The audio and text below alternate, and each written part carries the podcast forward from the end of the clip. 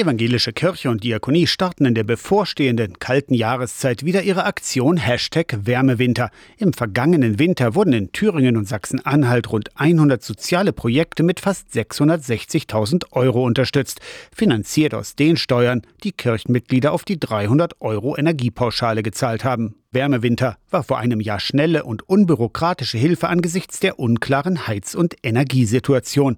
Die meisten Gelder sind in diakonische Einrichtungen wie Bahnhofsmissionen, Wärmestuben und Begegnungsstätten oder an die Tafeln geflossen, berichtet Andreas Hesse, Fundraiser bei der Diakonie. Also alles so rund um dieses Thema eine warme Mahlzeit für Menschen in Not. In Einzelfällen hat der Wohlfahrtsverband Betroffenen auch direkt geholfen. Der klassische Fall ist, da kommt die Jahresabrechnung und die Familie hat keine Ahnung, wie sie die Nachzahlungen stemmen sollen dann können wir da auch direkt rein. Natürlich immer unter der Beratung einer Fachkraft aus der Diakonie Sozialarbeit. Andreas Hesse wirbt dafür, Beratungsangebote wahrzunehmen. Unbedingt, das ist keine Schande, sich Hilfe zu holen. Und die Fachleute aus den Sozialstellen, die wissen auch, was man tun kann. Neben der schnellen Hilfe unterstützt die Aktion Wärmewinter auch Umbauten, die helfen, Energiekosten in sozialen Einrichtungen zu reduzieren.